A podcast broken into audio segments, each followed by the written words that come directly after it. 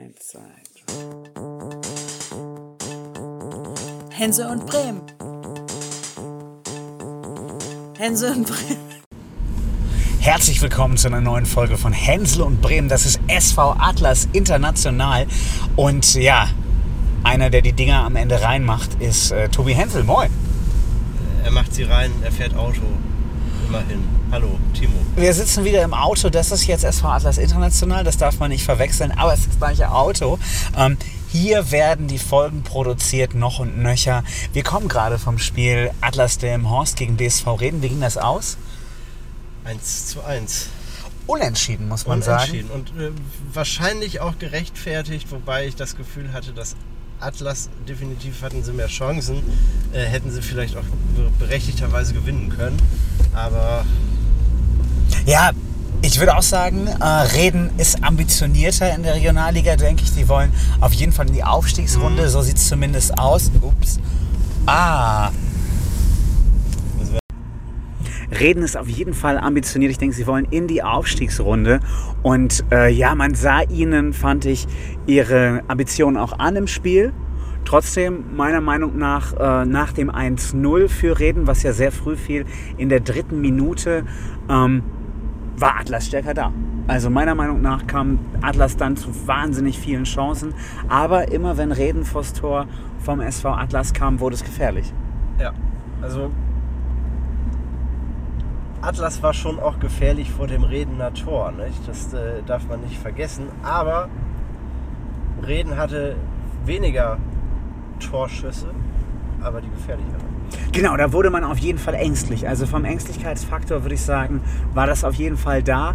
Ähm, Hoffnung haben da bei Atlas ähm, sehr viele Spiele, sehr viele Bälle gemacht, die ins Netz gingen, aber leider ins Außennetz. Zweimal Außennetz, da hat schon die Tribüne und auch äh, ja, die, die Atlas-Crew, die neben uns saß, äh, schon gejubelt. Und ähm, ja, war aber nicht drin. Zweimal ins Außennetz, einmal ziemlich spät im Spiel, auch nochmal ein Ding an die Latte. Und es hat aber nicht sollen Das sein. nicht sollen sein. Tom Weil Schmidt natürlich, wenn man Videobeweis hätte, mal hätte gucken müssen, ob der Ball, nachdem er an die Latte geprallt war, nicht vielleicht sogar drin gewesen wäre. Ja, ich würde sagen, wir waren da, keine Ahnung, 50 Meter von weg. Ich habe nicht gesehen, dass das Ding drin war. So ähm, ehrlich muss ich sein, als Atlas-Fan auch. Wir sind ja, wir saßen in der, im Pressebereich. Vielen Dank nochmal an die Kollegen, dass wir als Podcaster auch als Presse äh, angesehen werden. Aber wir machen ja noch Nachbericht, also von daher ist das doch wohl schön. Wir waren da, wir saßen in der letzten Reihe, also die etablierte Presse saß vor uns, kann man so sagen. Aber wir hatten ganz guten Blick von da. Auch wir hatten keinen Videobeweis. Und äh, ja, war nicht drin das Ding. Äh, hat wohl nichts vibriert beim Schiedsrichter. Und äh, in Köln ist wohl auch keiner erreicht worden. Ähm, ja, wie gesagt, Atlas dann äh, in der zweiten Hälfte mit dem 1-1 durch Tom Schmidt. Grundsätzlich würde ich sagen, ähm, kann man da wieder drauf aufbauen. Nach dem 1 zu 6 gegen Havelse, wo wir ja dann Gott sei Dank nicht da waren. Ich habe mir das Spiel äh, am Fernsehschirm angeschaut. Du musstest arbeiten, denke ich.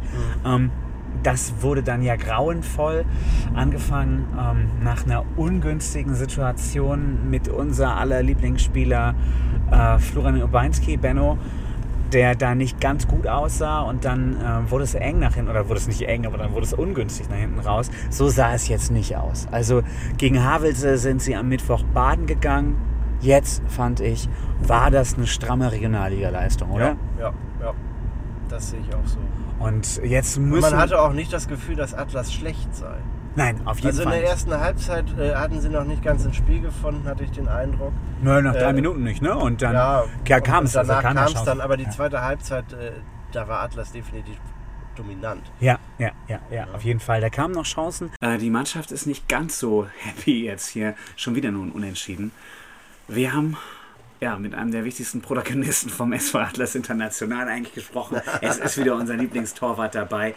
Äh, wir haben ihn ein bisschen gerügt, weil es gegen Havelse und auch irgendwie in den Spielen davor nicht immer ganz geil war. Aber er ist einfach ein Bombentyp und deshalb reden wir natürlich mit ihm. Ähm, wie war es denn für dich? Benno Urbanski. Ich musste tatsächlich nach 1 Minute 30 des O-Tons für euch äh, äh, nochmal abbrechen, weil mir irgendwie dieses scheiß Havelse-Spiel in den Kopf gekommen ist und das möchte ich nicht erwähnen. Ähm, ja, 1-1. Wir haben uns wieder mal nicht belohnt für, für eine brutale Leistung, für einen brutalen Aufwand, den wir betrieben haben. Ähm, man hört es ein bisschen. Nicht nur ich bin heute heiser, sondern wir haben uns gegenseitig alle gepusht, füreinander äh, gekämpft, uns gegenseitig hochgehoben, wenn einer am Boden lag. Also das war schon dieses Atlas-DNA-Wir-Gefühl war, war, äh, war brutal heute. Und, ähm, aber letzt, am Ende des Tages können wir uns da wieder nichts von kaufen, weil wir uns nicht belohnt haben. Und äh, das müssen wir schleunigst abstellen, auch wenn wir die letzten 20 Minuten oder letzten 30 Minuten oder ganze zweite Halbzeit fast nur auf ein Tor spielen. Reden hatte nicht mehr viel. Äh, fehlt uns dann auch das Quäntchen Glück, wenn es 3-0 steht, dann geht der Lattenkracher, geht dann rein. Ähm, das ist dann halt so am Fußball und in den nächsten Spielen müssen wir ganz einfach die Dinger dann reinzwingen. Und das werden wir auch definitiv schaffen. Einen schönen Abend euch beiden. Jo Benno, alle haben sich gepusht. Wir haben uns ja auch gepusht, die haben sich gepusht. Er war, mir, er war im Grunde so heiser, wie du heute Vormittag heiser warst, als wir losgefahren sind. äh, von daher. Ja, Ab und an muss man ein bisschen schreien. Ne? genau. Der Trainer von Reden hat ja auch ordentlich Oh geschrien. Gott, oh Gott, oh Gott, oh Gott. Mit dem würde ich, glaube ich, nicht in einem Haushalt wohnen wollen. Hol mal die Milch! Die Milch ist abgelaufen. Wir brauchen noch Butter. Also ich glaube, das ist. Aber wie gesagt, ich habe äh, das mal nachgeschaut. Der hat bei Bielefeld gespielt, der hat bei Düsseldorf gespielt, der hat auch in Magdeburg gespielt, Ja, äh, aber war Trainer ja- in Ferl, äh, lange Zeit Trainer in Hildesheim. Also schon auch eine Nummer. Ja, aber man muss trotzdem sagen, die viele Schreierei hat ihm nicht viel genützt. Atlas war trotzdem besser auf dem Oh, Platz. und der Schiri war zumindest mein Gefühl, war ein bisschen auf unserer Seite. Ja, vielleicht hat er auch gedacht, lass den Alten mal schreien. Ähm, spannend finde ich, äh, Grüße nochmal an Adi Vakumenga, heißt er, ne? Ähm, hat vor zehn Jahren mal bei Werder Bremen gespielt. Bei Hansa Rostock war er, ähm, ist wohl ein äh, Osnabrücker Urgestein, hat jetzt zuletzt bei Osnabrück auch wieder gespielt, kam da auch aus der Jugend. Ähm, schon ein ambitionierter Typ, jetzt mit 36 äh, auch Kapitän bei Reden. Der war dabei mit der Nummer 13. Das ist so einer von den Spielern, wo man sagt, okay, Regionalliga, da siehst du doch auch noch mal ein paar verdiente Profis. Jetzt nicht die ganz große Bundesliga-Karriere, aber schon bei größeren Mannschaften am Start gewesen. Ähm, das war spannend, so einen jetzt auch in Delmenhorst zu sehen. Äh, das passiert ja immer wieder. Und ähm, jemand anders, der ja, zumindest in der zweiten Liga schon mal Luft geschnuppert hat, wahrscheinlich auch schon mal auf der Bank saß häufiger. Marco Stefandl hat jetzt sein erstes Spiel richtig für Atlas gemacht, fand Der hat ich. einen guten Eindruck gemacht. Genau, sehr ambitioniert, ähm, hat da wirklich nochmal für frischen Wind gesorgt. Auch nicht getroffen, klar, bei einem 1-1 können nicht ganz viele Leute getroffen haben, aber ich fand, es war ein schönes erstes Heimspiel für ihn und ein erstes, gutes erstes Spiel. Ähm, toll, dass so jemand nach dem Horst den Weg findet. Auf jeden Fall. Gerüchte haben gesagt, er hat mit Manny Engelbart bei Thomsen Hochzeitssuppe gegessen und war von der Suppe so äh, beeindruckt, dass er gleich in Delmenhorst bleiben wollte. Viele Kollegen, äh, viele Grüße an die Kollegen, die es gesagt haben. Ähm, ja, ob das so gewesen ist, weiß ich nicht. Ähm, vielleicht hat er ja auch noch mal Lust, bei Peris Chicken Nummer 1 zu essen. Scheiße, ich sollte da wirklich keinen Running Gag draus machen. Ähm, Genau, der war ganz gut dabei. Dann spannend fand ich, kann man auch nochmal erwähnen, ähm, die Tribünensituation. Atlas durfte ja ähm, gestern wurde bekannt gegeben, dass auf mal doppelt so viele Leute kommen durften. Statt 500 durften äh, 1000 kommen. Am Ende haben die Kollegen aus der Presse jetzt geschrieben, 5500 sind da gewesen. Also es war noch einiges an Platz da. 5500. Äh, 5- 550, sorry. 550, So, ja. sorry, eine Null war wieder äh, der Wunsch der Vater der Gedanken. Ähm, ja, aber war okay, oder? Nach einem 1 zu 6, dann war Regen angesagt. Ähm, Regen gegen Reden kam angesagt. nicht. Genau, war alles war ein gutes Spiel, ein guter Tag im Stadion Delmenhorst. Und die Soundanlage, vielleicht sollten wir mal über die Soundanlage sprechen. War sie jetzt neu? Ist sie schon neu? Ich glaube, die wird noch. Die ich weiß es gar noch, nicht so ne? gut. Ich glaube, wird noch. Ähm, Also man hat das äh, ja gemerkt, man legt ja viel Wert auf Sponsoring und jeder Spieler wird präsentiert, jede Auswechslung. wenn dann die Soundanlage nicht funktioniert und man den Namen nicht versteht, Wird präsentiert von. dann geht das Ganze nicht so auf. Aber auch da vielleicht mal ein kleiner Wink. Äh, weiß man ja nicht, woran es liegt. Viele Grüße auch an Snoopy. Äh, vielleicht ist es ja auch die Aussprache.